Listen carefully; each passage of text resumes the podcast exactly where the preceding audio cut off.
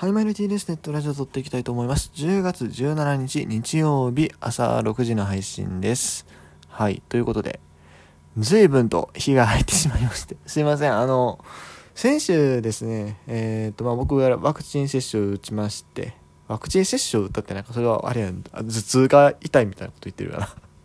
ワクチン接種しまして、えー、まあ、そこからですね、ちょっとしばらく収録を控えてまして、収録とか、まあ、あとライブね、あのこの番組もそうですし、えーと、宿組の方も控えてまして本当にほほぼ喋らないみたいな、ね、生活をしてたんですけどもまあ会社の会議ちょっと喋るみたいなまあでもそうですね大体昨日ぐらいからちょっとずつ金曜あたりから金曜土曜とちょっと喋るようにしてですねはいちょっとずつリハビリをしておるという状況です。ちょっとね前回の、ワクチン接種した時に接種した当日と翌日に ライブ配信であの、やる組の方でですね、ジオゲスターというあのゲームをずっと喋りながらやってたんですけど、それで僕ちょっと体調悪かったんちゃうかなと思ってて、実際ですね、今回ワクチン接種2回目打った感想として、正直多分1回目より症状軽かったんちゃうかなって。1回目ね、僕体温計とか全然測ってなかったんで、あの、どんぐらい熱出てたとかわかんないですけども、少なくともその腕の痛みっていうところだけで言うと、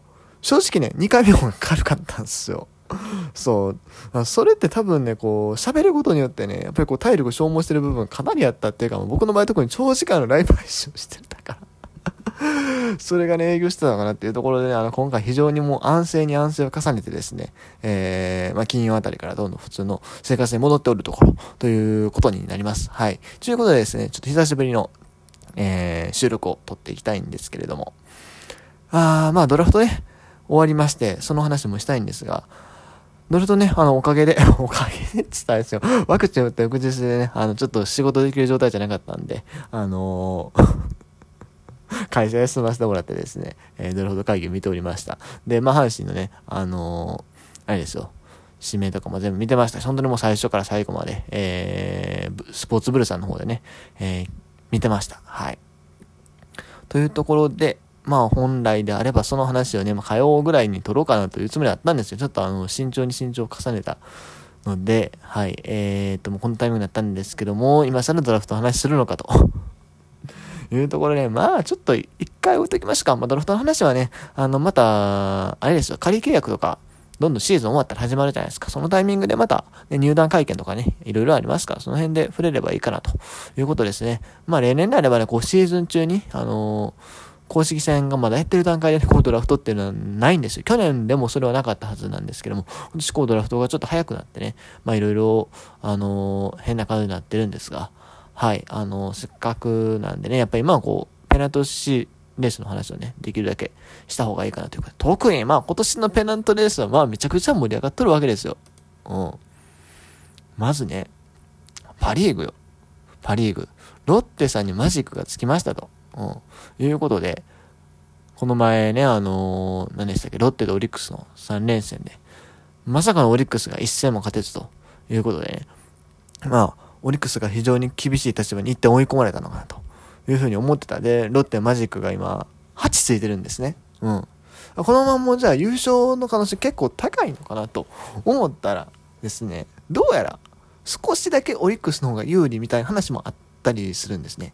というのも、実は今オリックスの方が順位的には1位なんですよね はって感じなんですけども、確かこれゲーム差が2つぐらいあったんかなと記憶してるんですが、うん、あのー、そうなんです。実は、オリックスの方が 1位で、2位がロッテですね。えっ、と、勝ちの数から敗戦の数を引いたら大体ゲーム差になるんかなゲーム差じゃない、えっと、ポイントみたいな感じになって、そこからゲーム差が多分わかるみたいな感じやったような気がするんですけども、オリックス67敗53は、ごめんなさい、えっと、失礼しました。67勝53敗の18分け。引き分け多いな、っていうとこなんですけども、えっ、と、だから勝ちと負けの差が、えー、というかまあ言っちゃえば貯金ですね。貯金が14か。で、ロッテが64勝52敗、12。だからそう、ゲーム差2位なんですよ。ゲーム差2位で、実はオリックスの方が首位、ロッテの方が2位。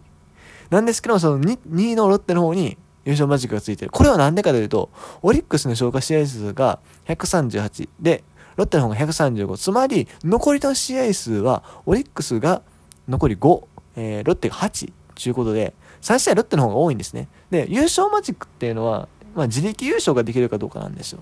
そう。だから、ロッテは残り試合全部勝てば優勝できるよと。仮にオリックスが残り全勝してもね、直接対決で全敗して、もう直接対決は確かこう残ってないはずで、オリックスとロッテは残ってないんで、まあだからお互いがね、あのー、まあ残りの4球団と戦う中で、えー、そう、あの、まずロッテは自分のところが全部勝てば、あの、仮にオリックスが残り試合全勝しても、要8連勝したら勝てますよ、と。いう話。なんですよ。そう。ただ、逆にこれ多分1個か2つでも負けると、逆に一気にオリックスの方が有利になるはずでして、はい。あの、すっげえ分かりにくいんですけども、まあ実はそういうことが起こってるんですね、今。うん。どうなんですかね実際これどっちの方が強いんやろでもね、これ今、見てびっくりしたんですけど、得失点されるともう、倒、あ、圧倒的でもないか。でも多分オリックスの方がだいぶ多いんですよね。得点で言うと、ロッテの方が564。で、えオリックスが533なんで、あの、オリックスの方が攻撃力が弱いように見えるんですが、得失点ってごめんなさい、失点がね、えっと、ロッテが531あるのに対して、オリックスが486だいぶ少ないんですよね。400台。てかまあパで見ると、あれか、失点が400台のチームの方がむしろ多いか。うん。そうね。なんかロッテって、うん、リリーフ陣が安定してるイメージがあるからさ、失点も少ないかなと思ったら先発がそんなに大したことないないんかな、多分。防御率パーで1番、ごめんなさい、2番目に悪いか。あー。なるほど。ただもう、打撃力で。カバーしてるのかなでも打率もね、そんなに高くないんですよね 打率はそんなに高くない。ホームランも、あの、リーグで3番。まあ、試合数の、あの、消化数が全然違うんであれなんですけども。何かより、まあ、盗塁が多いか。うん、っていうところから。まあ、多分その接戦をうまいこと思いする、やっぱそこは多分リリーフ陣の力が効いてるんでしょうね。うん。まあ、得失点されると、大体オリックスが40ぐらいプラスあるのに、ロッテ30ぐらいしかプラスないんですけども。なるほどね。うん。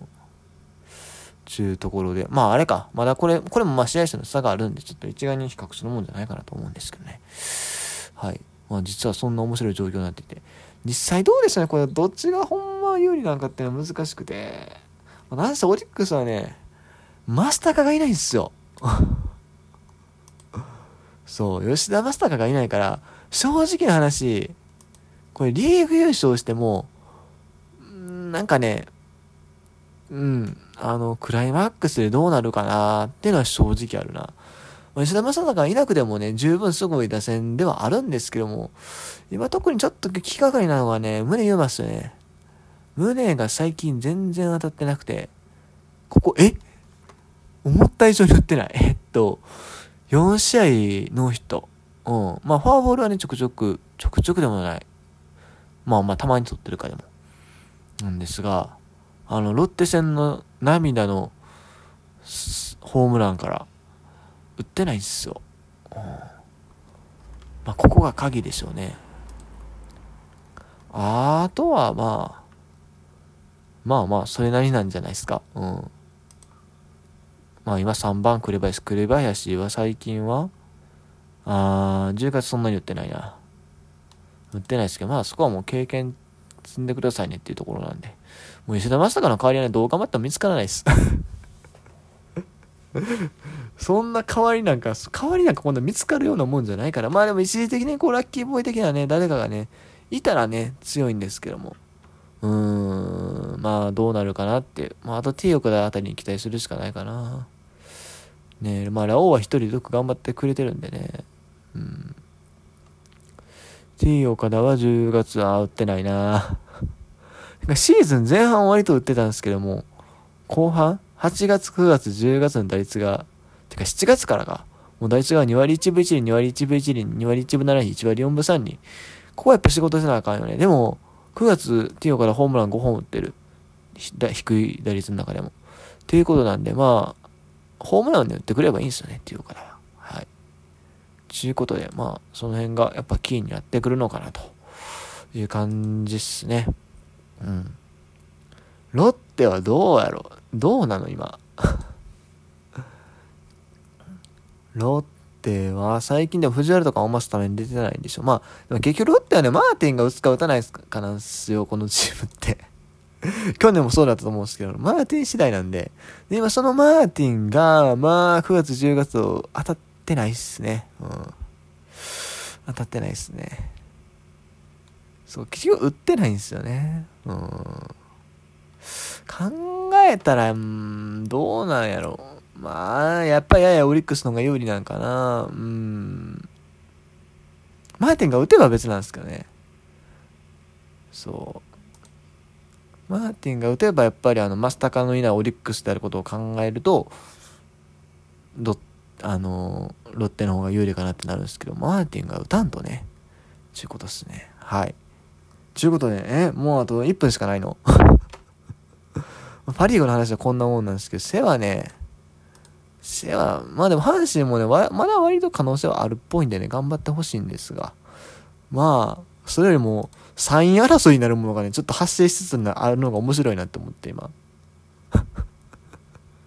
まさかまさかの、え、読売ってもう10.5ゲーム差離れてんの、阪神と。随分遠く行きましたねって感じなんですけど。ここに来てまさかのね、あの、B クラス転落の危機があるそうで、本当にまあどこまで落ちるのかなと。もういっそのこと広島 CS 来たら面白いなと思ってるんですけどね。うん。まあ、阪神とヤクルトとかはもう正直ここはもう阪神的にはどうしようもないので、一戦して勝っていくしかできないんでね、2ゲーム続いてるし。うん。ということですね。はい。